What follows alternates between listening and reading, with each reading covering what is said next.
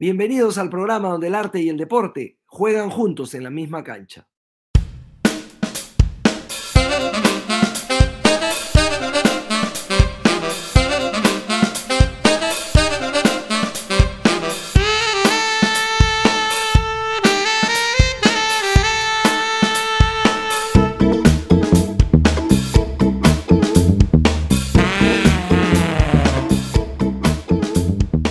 Amigos de Conversaciones desde la Grada, tenemos la suerte de que ahora nos acompañe el gran actor nacional Miguel Isa, que en unos días nomás va a estrenar una obra y va a darle vida al señor Armand, en una obra que es Señor Armand, alias Garrincha, que es un poco una obra que condensa, que sincretiza también lo que es el programa teatro, dramaturgia y, y deporte. Miguel, bienvenido al programa. Gracias, gracias por tu invitación, gracias por, esta tribuna, porque me parece genial la, idea de, convocar a, artistas para hablar de deporte y a deportistas para hablar de arte. Me parece, me parece muy simpática. Gracias, gracias por la invitación. No, al contrario, mil gracias a ti. Cuéntanos, ¿cómo nace la idea de, poner la obra? Pues eh, yo trabajo hace muchos años, ya casi 20 años, con un director francés. Nos conocimos cuando él vino acá a hacer un proyecto entre la Municipalidad de Lima y la Municipalidad de Montpellier, en Francia.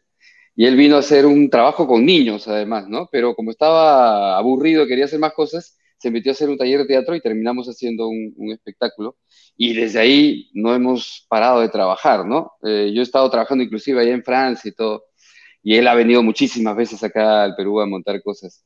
Y esta es una obra de Sergi Valetti, un francés que acostumbra a hacer espectáculos unipersonales.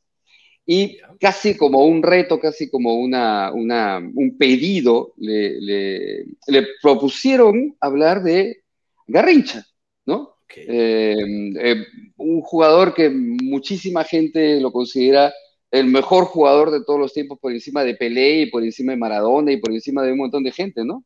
Este, una figura además Em, atormentada, una figura complicada, compleja desde el punto de vista de, los aficionados, de, los eh, técnicos del fútbol, de los conocedores, de los críticos, porque eh, él tenía muchos problemas, ¿no? Mucha gente decía, ¿cómo diablos hacía este pata para jugar? Porque tenía una pierna más corta que la otra, tenía las piernas torcidas, había sufrido de polio, este, no era muy eh, inteligente, digamos, dentro de, la, de, lo que se considera inteligencia, ¿no? A nivel general, se, decía que su, su, mentalidad era muy básica.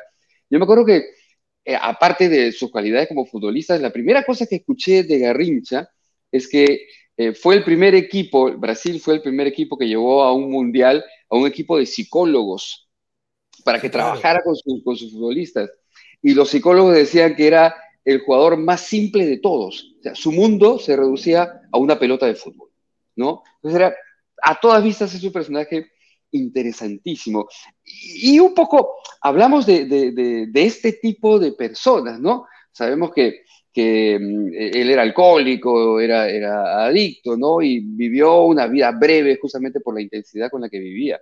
Entonces, futbolísticamente hablando, pues imagínate, un, honor hacer una obra que hable sobre él y además como actor es interesantísimo poder trabajar con la imagen de este personaje tan, tan, tan increíble, tan emblemático del fútbol, ¿no?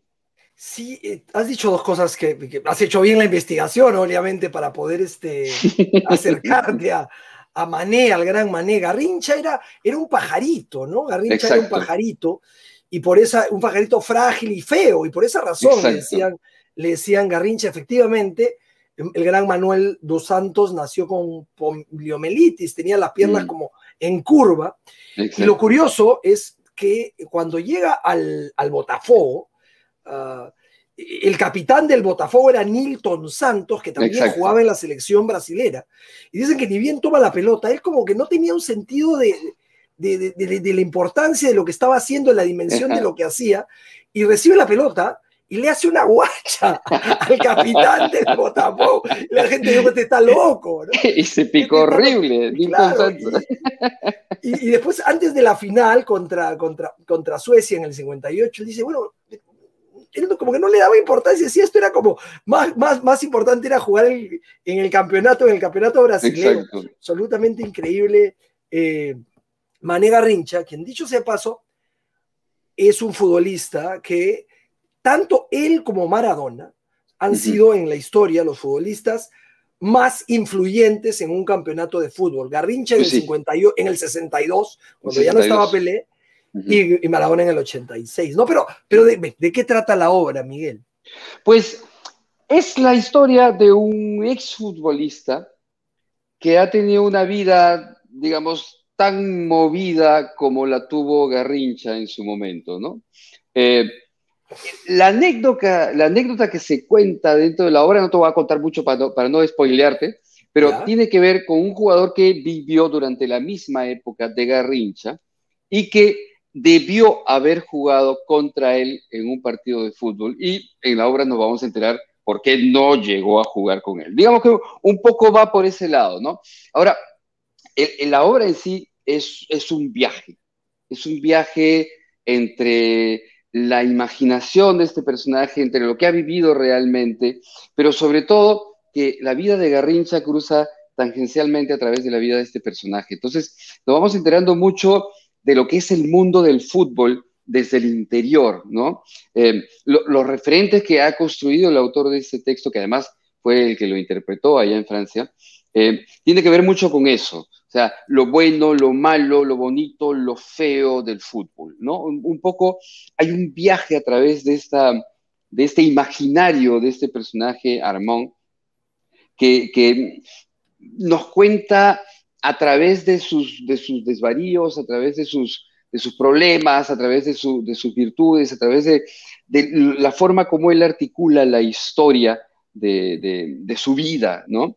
Y, es, un texto que habla de fútbol, evidentemente, pero también habla de, humanidad, también habla de, vida, de vitalidad, de sueños, ¿no? Em, e, e, es por eso que, es difícil contar el argumento, pero sin embargo ya te vas dando cuenta más o menos por dónde se desplaza este personaje de esta historia, ¿no? Yo, yo solía equiparar a, a Garrincha con Edith Piaf, porque claro, era un personaje, un personaje que en las otras áreas de su vida sufría y que tenía problemas, Edith Piaf también tenía una adicción, pero que uno en un campo de juego y el otro en un escenario eran luminosos, eran iridiscentes. Eso, eso, eso, eso, se llama autoeficacia en psicología, ¿no? Es el ser bueno en una, en una actividad y sentirte bueno además en esa, en esa actividad. Además, sin, prejuicios, ¿no? Porque tú, tú, cuando lo has escuchado hablar en las entrevistas a Garrincha, no tiene ningún desparpajo, no. habla de lo que no sabe y habla mucho de lo que siente, ¿no? Es un, es un tipo honesto, directo, divertido, eh, decían que era el jugador que eh, jugaba riéndose, ¿no? O sea, dime tú, ¿quién más juega riéndose en el mundo del fútbol? Ronaldinho, pero después descubre que tiene un problema muscular y que digo que su sonrisa es eterna, ¿no? Pero Garrincha salía a la cancha y se divertía como un chancho jugando. Y a, veces ni se daba cuenta si había ganado o había perdido. Claro. Era chaplinesco. Exacto. No, claro, del, de, alguna, de alguna manera sí. Hay una canción que te voy a recomendar, eh, porque esa canción de alguna manera es un resumen de la vida de Garrincha. La escribió Alfredo Citarrosa, que es un escritor uruguayo que se llama justamente Garrincha. Y es ah, preciosa y el nivel de, de, bueno, de música, pero además el poema que significa la canción es eh, hermosísimo. No, pásame, el dato, por favor, que, no, que, nos va a servir para todo. y bueno, cuéntame, y, este, y ahora voy a ti. ¿Tú también has jugado fútbol? ¿Tú juegas fulbito? ¿Tú... O sea, yo, yo he jugado fulbito este, muchos años, em, pero soy malo, re malo, re malo. O sea, yo en los, con, el, equipo de, mis amigos... Malo, pero este, reflexivo.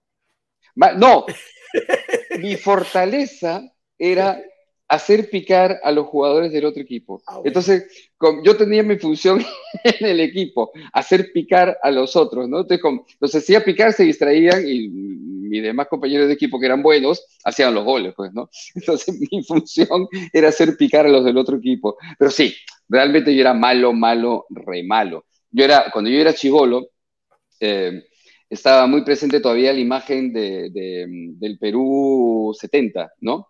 Yo nací en 68, pero la imagen del Perú 70 duró más o menos los siguientes 10 años, ¿no? De la selección de, 1970. Entonces, eh, Rubiños, Bailón, Cubillas, este, ¿no? esta gente, y después se complementó con Velázquez, Quesada y toda la, eh, Duarte, Chumpitaz, Meléndez, este, y entonces yo soñaba toda mi vida con ser como Rubiños, después como Sartor, que fue el... el, el, Otorino. Otorino Sartor, que fue el del Sudamericano 75, ¿no? El que ganó el Sudamericano. Claro. Este, y soñaba con ser como, eh, creo que era, ya, ya, ya me confundo, Percy Rojas, Oblitas, uno de ellos era, era que quería ser, no me acuerdo este, o Cubillas, ¿no? Con la 10, claro, creo, creo, creo que era Cubillas. Entonces, yo, mi regalo maravilloso de cumpleaños o de Navidad fue recibir un polo de, de de Sartor, el 1, y un polo de la 10, ¿no? Entonces yo me ponía uno encima de otro, ¿no? El, negro de Rubiños debajo y el, la blanquirroja de Cubillas encima, ¿no? Pero era malo, bueno, jamás, jamás podía jugar de 10. Pero tú querías, pero, pero tú eras arquero o eras, o eras jugador de campo? O sea, yo recalé en el arco, porque claro, a los malos en el barrio siempre los mandan al arco, ¿no? Ese es su lugar natural. Los que no saben jugar al arco, ¿no? Y tenía un, eh, em, en la iglesia en la que íbamos, este, había un, señor que era jugador del municipal. Él era jugador del Deportivo Municipal y me comenzó a entrenar como arquero, ¿no? Pero pues yo era, yo era un chibolito, en realidad, que era recontra metete, me contra, me contra aficionado, me, metía a jugar con los grandes, ¿no? Pero era malazo, pues. Entonces, a este señor, que era muy amigo de mi familia, lo comenzaron a apartar porque era terco y siempre me metía a sus equipos, ¿no? Y era malazo, pues, ¿no? Pero, pero digamos que si algo hubiera podido hacer, es arquero, ¿no? Porque no dominaba bien la pelota, definitivamente, ¿no? Tú sabes que, estoy pensando en deportistas que después hicieron alguna otra actividad relacionada con, con el arte. Tú sabes que, por ejemplo, Roberto Gómez Bolaños, el gran Chespirito, él fue y llegó a ser eh, semifinalista de los guantes de oro eh, aztecas. Ah, sí, claro. Y él dice que su primera ah. actuación, su primera actuación, la escenifica eh, justamente en un ring de boxeo porque, claro, se, da cuenta, estaba ahí en semifinales y que el otro lo iba, lo iba a madrear, lo iba a poner como camote, entonces lo, cae al piso y él dice, me pude levantar, pero mejor me quedé echadito. cuán largo era, que no era mucho, dice, pero claro, porque hice como si estuviera peor de lo que estaba y esa fue mi primera, mi primera actuación. ¿no? Mira, no sabía sí, eso. Claro, no, no, no, no, de verdad. Eh, Miguel, pero tú también eh, trabajaste en Tribus de la Calle y Tribus de la Calle pues este, personificaba un poco, eh, significaba un poco el, el, mundo de las barras dentro del fútbol peruano y me contaste que llegaron a tener algunos problemas por esa, por esa razón. Sí, sí, sí, sí. Tribus de la Calle fue una, una novela que se basó en Romeo y Julieta. Ya. Este, Eduardo Berensen y Michelle Gómez, la dupla que hacía mucha tele en esa época, se le ocurrió la idea de hacer una versión em, de Romeo y Julieta. ¿Quiénes, ¿Quiénes, eran los protagonistas? ¿El chico y la chica? El, chico era Paul Vega y la chica era María Ureta.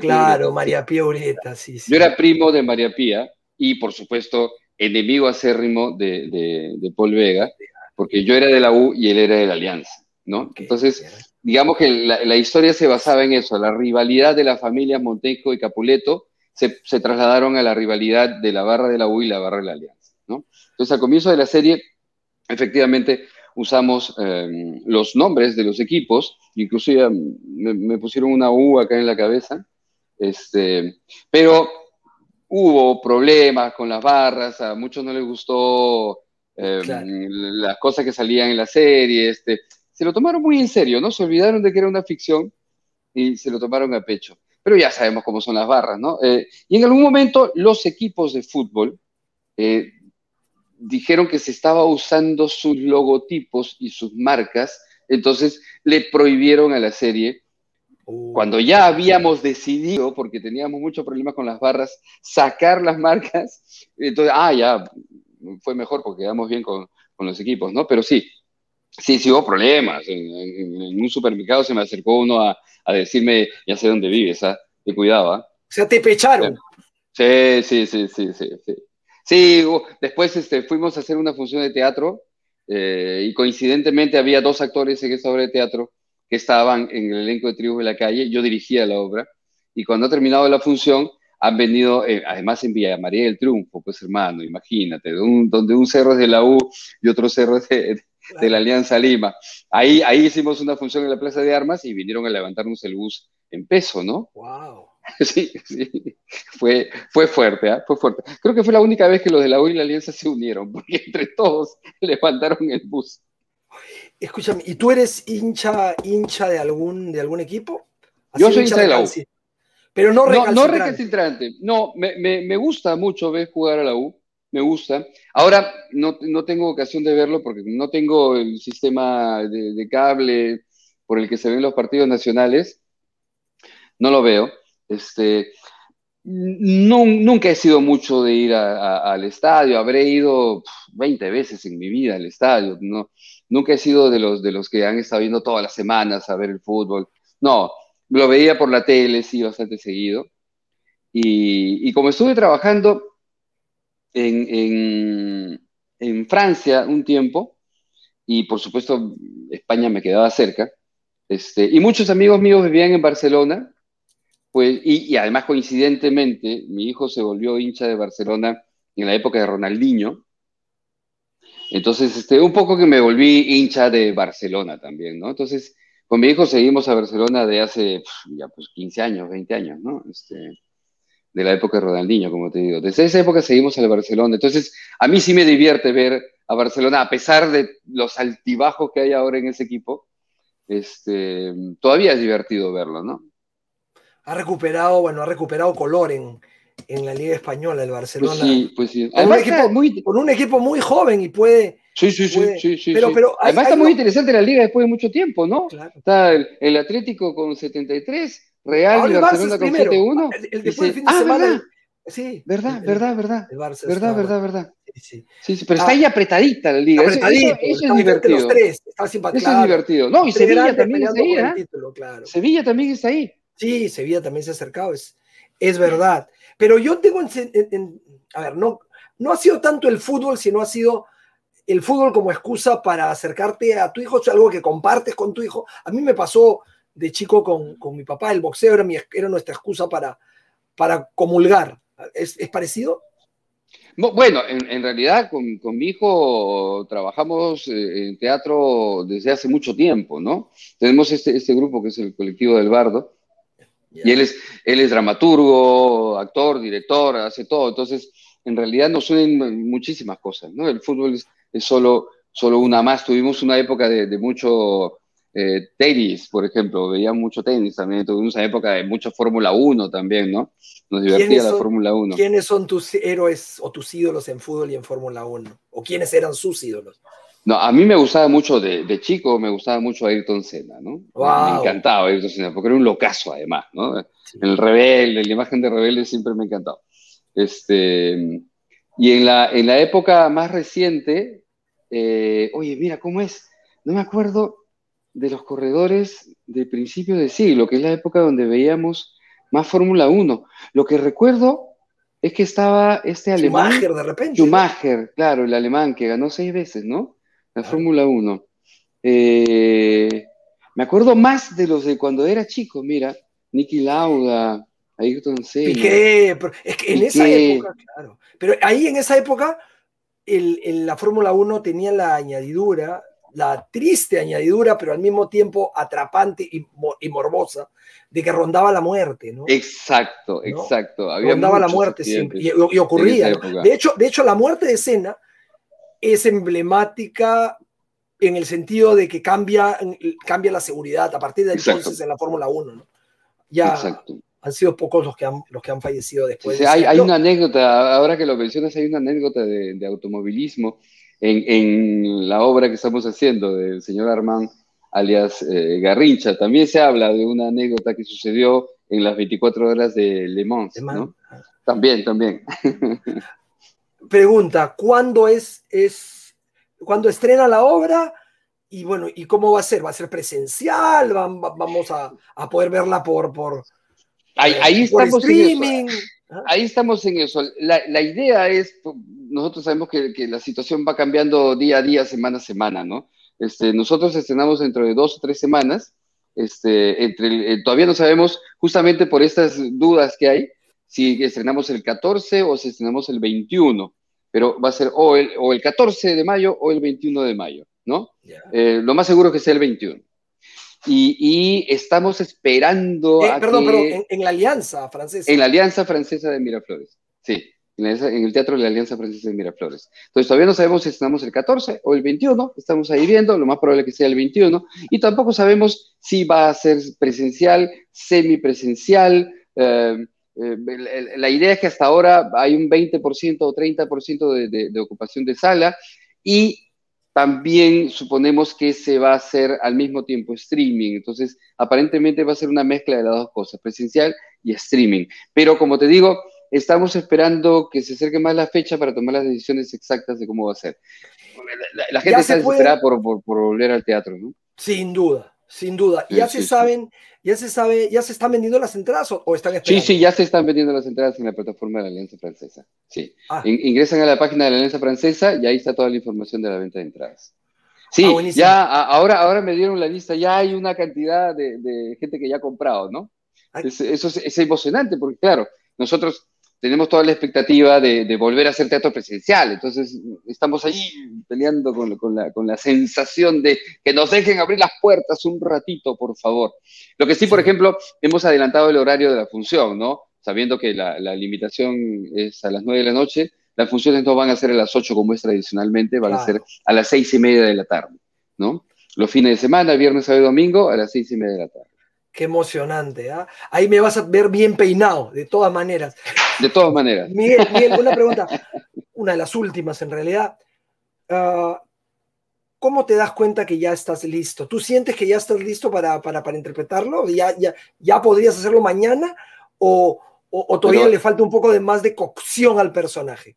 Pues mira, eso, eso es casi como saber si está listo para ser papá. O sea, ah, uh, no qué forma. linda, no, no, no, pero, pero, no, pero qué linda respuesta. Que no hay forma de que lo sepas, ¿no? Uno siempre se la pasa diciendo, no, todavía no estoy listo, no, no puedo ser papá, no estoy listo. Entonces, ¿qué? Y a la hora y la hora, compadre, aparece el hijo y te conviertes en papá y no te queda otra, ¿no?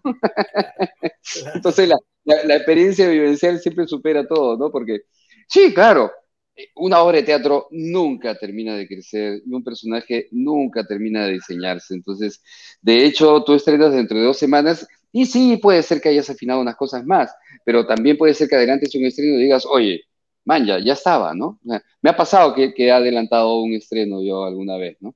Me ha pasado y tú dices, oye, ¿cómo pasó esto? Man, ya sí funciona. Igual el, personaje, el montaje va creciendo función a función, semana a semana. Entonces, no hay forma de estar listo para un estreno. ¿Hay, hay, hay alguna, algún personaje histórico que te gustaría personificar? ¿En, en eh, alguna obra de teatro? Eh, sí, me gustaría, me gustaría ser, me gustaría ser eh, Felipillo. Felipillo. Me encantaría ser el Felipillo. ¿El, el traductor? ¿El traductor? Exacto, exacto el, el, uno de los tres traductores, ¿no? Porque ahora se sabe que eran tres, eran tres lo que, lo que servían al, al, al Pizarro, ¿no? Al conquistador. Este, porque hay, hay toda una, un estudio que se, está, que se ha hecho alrededor del personaje de Felipillo, porque tú sabes que es un personaje emblemático, ¿no? A, claro. a, a, se, se, se, le tipifica de, de, Felipillo a los traidores, ¿no? Y, sí, claro por muchas cosas, eh, Rafael Dumet, que es un gran dramaturgo, un gran ensayista, este, ha hecho todo un trabajo acerca de Felipillo. Y, y, la reivindicación de Felipillo, porque según sus estudios, según sus análisis, él dice que Felipillo no fue un traidor, de ninguna manera. Entonces, para mí sería pajísima poder trabajar un personaje como él. No, ¿no?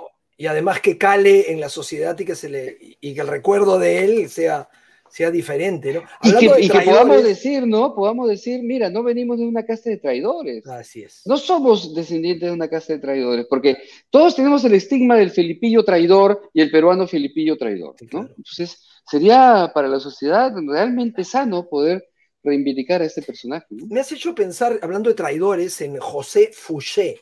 José Fouché era este, el duque de Otranto, él, él, fue la radiografía de un político que escribió Stefan Zweig, y él sí eh, traicionó a, muchísima gente en su vida y por, eso, y por eso sobrevivió, sobrevivió a la época de terror de Robespierre, sobrevivió a Napoleón.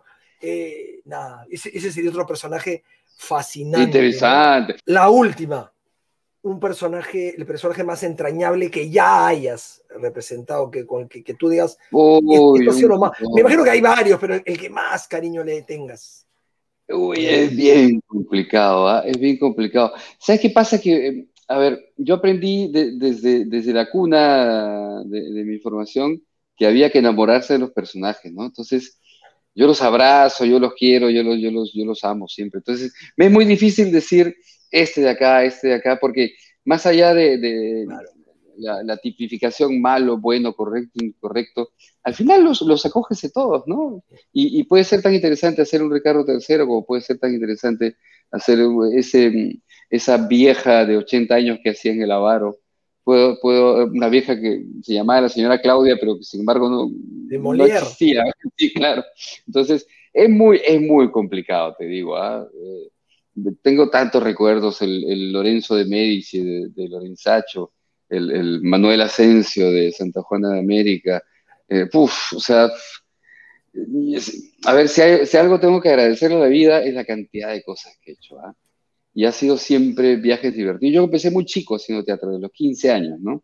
Entonces ya ahorita mis 53, imagínate, ya tengo 38 años de carrera y, no dejo de divertirme. El señor Armand, por ejemplo, eh, se está convirtiendo en un, personaje que recorre mi, mi, día a día, ¿no? Es, es, un monólogo además, ¿no? Entonces es muy personal, entonces es, es muy, es muy entrañable, ¿no? Lo, tienes que tener ahí todo el rato, ¿no? Este, no, no, no, no, es, eh, como sabemos, los personajes este, existen en el papel y existen en la cabeza del público no existen en ningún otro lado. Entonces, el, recrear un personaje que has leído para que otra persona se lo imagine y lo interprete a su propia manera, siempre es, aparte de una responsabilidad, una diversión extrema, ¿no? O sea, e, e, es, como para, para, un alpinista este, llegar a la cima del Everest, ¿no? Este, es como para un...